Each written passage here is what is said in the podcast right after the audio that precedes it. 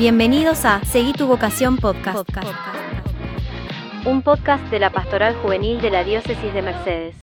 Pero bueno, para poder contarles un poco lo que la vocación misionera ha hecho en mí, por lo menos, quería contarles algo de mí, ¿no? Que se relaciona directamente con esto de, de la vocación misionera. Yo soy de campo, yo soy de San José, estudio veterinaria y trabajo con los salesianos, trabajo en dos colegios salesianos. Ahí como que ya dije casi todo de mí, pero si explicaría un poco más, para mí mi infancia como que fue bastante marcada con las imágenes de mi madre y de mi padre en esto de, Dios y en esto de la oración. Primero Dios naturaleza por encima de todo, porque vivo en el campo y siempre fue como que lo, lo que se marcó. Y después un poco de esto de este Dios Padre, todopoderoso, ahí estaba un poco la imagen de mi viejo, más que nada bueno, vivimos en el campo, trabajamos con animales, el tipo domina animales a mis ojos de, pequeño, era el, el, Dios Todopoderoso. Y mi madre una tipa que, claro, ¿cómo describirla, no? Mientras que mm, te reza un rosario, te cocina, eh, te plancha y le grita a mi padre que baje la tele, ¿no? Y en el medio sigue rezando el rosario, no, no, no es que se detiene. O sea, yo creo que los dos,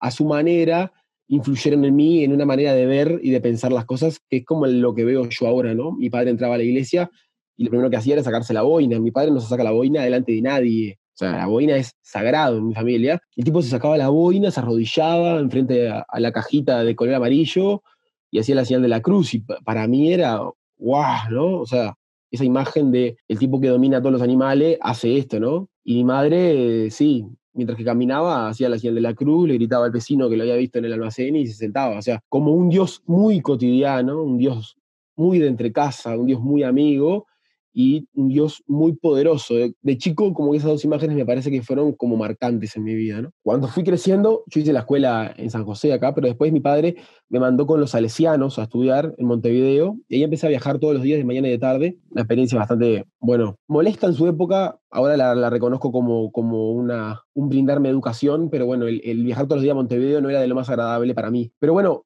conocí a los salesianos y, y mi vida cambió. Yo conocí la imagen de Don Bosco y mi vida cambió, cambió porque, no por Don Bosco en sí, ¿no? porque, porque me mostró a un Dios que yo hasta ahora no había visto. Entonces, en ese conocer o reconocer a ese Dios en otras cosas, los salesianos me lo mostraron en el servicio y en el servicio a los demás. O sea, si yo no estaba para servir a alguien, de alguna manera, sea cual sea, la cosa no iba. Para Dios había que servir a los demás. Aparte, no eran demás, eran hermanos. Entonces, bajo estas características, tercero, cuarto del liceo, por ahí, en tercero, conocí la experiencia de la misión. Y ahí yo no me sentía muy preparado, ni mucho menos. Ahora soy un tipo muy apacible, pero, pero en la época estaba bastante, bastante chapita, bastante para la mía y bastante en una actitud que, bueno, yo qué sé, sería adolescencia, sería qué, pero bueno, bastante rebelde eh, y para la mía en sí, ¿no?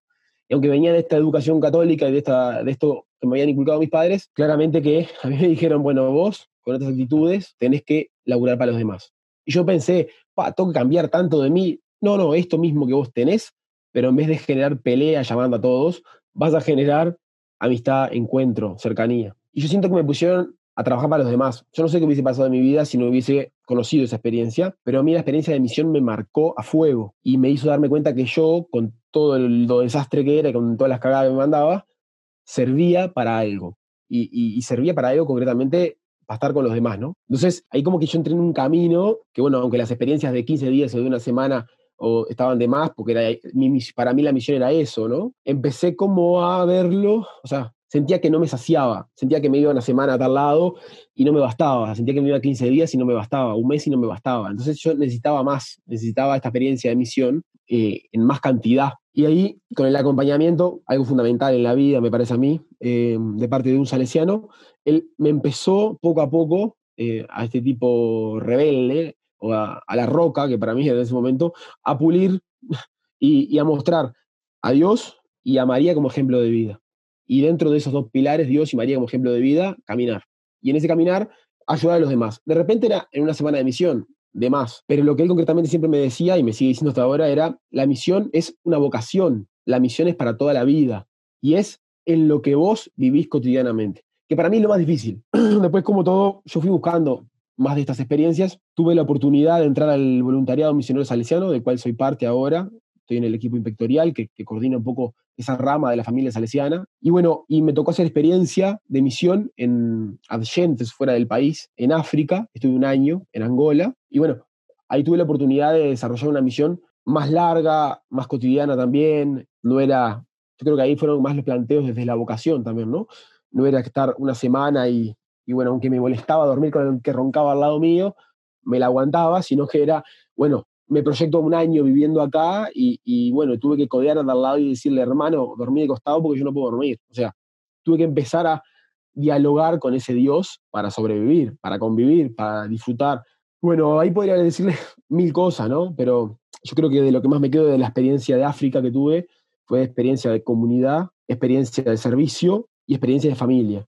Y de mucho laburo, muchísimo laburo. A mí me tocó estar en un internado juvenil eh, eran 120 gurises, la mayoría huérfanos, de un proyecto que tienen los salesianos en, Angola, en Luanda, que es la capital, que se llama Meninos de Arrúa, niños de la calle. Y ahí me tocó vivir con ellos, intenso, ¿no? internado, vivía junto con ellos, comía, dormía, los veía hasta en la sopa. Al principio, wow, esto es mágico, qué lindo. Claro, a los dos meses tenía ganas de ahorcar a la mitad de ellos, pero es eso, tuve que aprender a dialogar, a, bueno, a encontrar a ese Dios en eso cotidiano que me tocaba hacer, que era muy cotidiano, pero que estaba además. Dentro de esta experiencia de misión que tuve, volví, esto fue en 2016, yo volví y seguí caminando, seguí preguntándome qué quiere Dios para mí, qué quiere Dios para mí, qué quiere Dios para mí. Yo creo que la vocación misionera uno se la sigue cuestionando toda la vida, como todas las vocaciones, no es una cosa así, creo yo, ¿no? Definitiva, firme, rígida es algo que tiene movimiento, que es como el agua, que, te vas moviendo junto con ella, que te va llevando para diferentes lados. El día de hoy,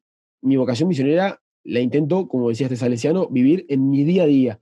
Sigo teniendo mis experiencias de misión un año, sigo teniendo mis experiencias todos los años, nos vamos de misión 15 días, un mes, pero yo creo y destaco fuertemente que la experiencia de misión como vocación es todos los días y es la más difícil. Y en esa también más difícil es ir encontrando qué quiere Dios para uno, ¿no? Que no es sencillo, la frase es divina, ¿qué quiere Dios para mí? Y aparecen pajaritos y ángeles, pero es complejo, trae eh, escribir mucho, trae que te duele la cabeza, que decís, bueno, pero voy bien por acá, pasó algo, ¿y ahora qué hago? Bueno, mi recomendación, no sé si puedo recomendar a alguien, la verdad, pero mi, desde mi perspectiva es a Dios, o sea, primero a la vida como viene. La vida no es que, bueno, Dios quería esto para vos y parece que cayó un rayo, ¿no? la vida como viene. Y, la vida es vida y te pasan cosas. Y se muere gente y, nacen personas y hay cosas que están de más y hay cosas que están de menos. Pero la vida es vida. Me parece que Dios no es una solución de problemas. Eh, la fe no es solución de problemas. Me parece que es. La fe te, te ayuda a enfrentar esos problemas y a seguir viendo a Dios en esas realidades, ¿no? Yo cuando volví, a mí me parecía fundamental volver o intentar Em, recuperar la experiencia de internado que yo había, vivido un año en Angola. Y esa experiencia de internado yo la encontré en, eh, en el INISA. Yo estoy dentro de lo que es la pastoral juvenil de, de, los jóvenes presos, diríamos así, eh, es INISA, pero me parece que en esos jóvenes privados de libertad, que se mandaron terribles macanas, y que no es que son unos buenitos y ángeles, porque, pero es eso, ¿no? Es la vida como viene, y encontrar a Dios en esas personas que esto es opinión personal, pero la mayoría de la sociedad las condena y parece ser que sería mejor que estuviesen muertas a, que estuviesen vivas, una locura me parece, pero no podemos condenar a nuestros jóvenes por las macanas que se mandan porque nosotros no los podemos atender. Entonces me parece que en esa experiencia de INISA quise recuperar como esa experiencia de internado, de intensidad, de encuentro. Y bueno, vamos todas las semanas, intentamos compartir eh, y hacer experiencia con estos jóvenes. Tocamos la guitarra, jugamos, bailamos, hacemos cualquier cosa con ellos y les mostramos, repito, a este Dios cotidiano y a este Dios que a mí no me deja de sorprender. Yo creo que es, es difícil, pero es lo más lindo que uno puede llegar a hacer, es aprender a ver a las personas con ojos de Dios, ¿no?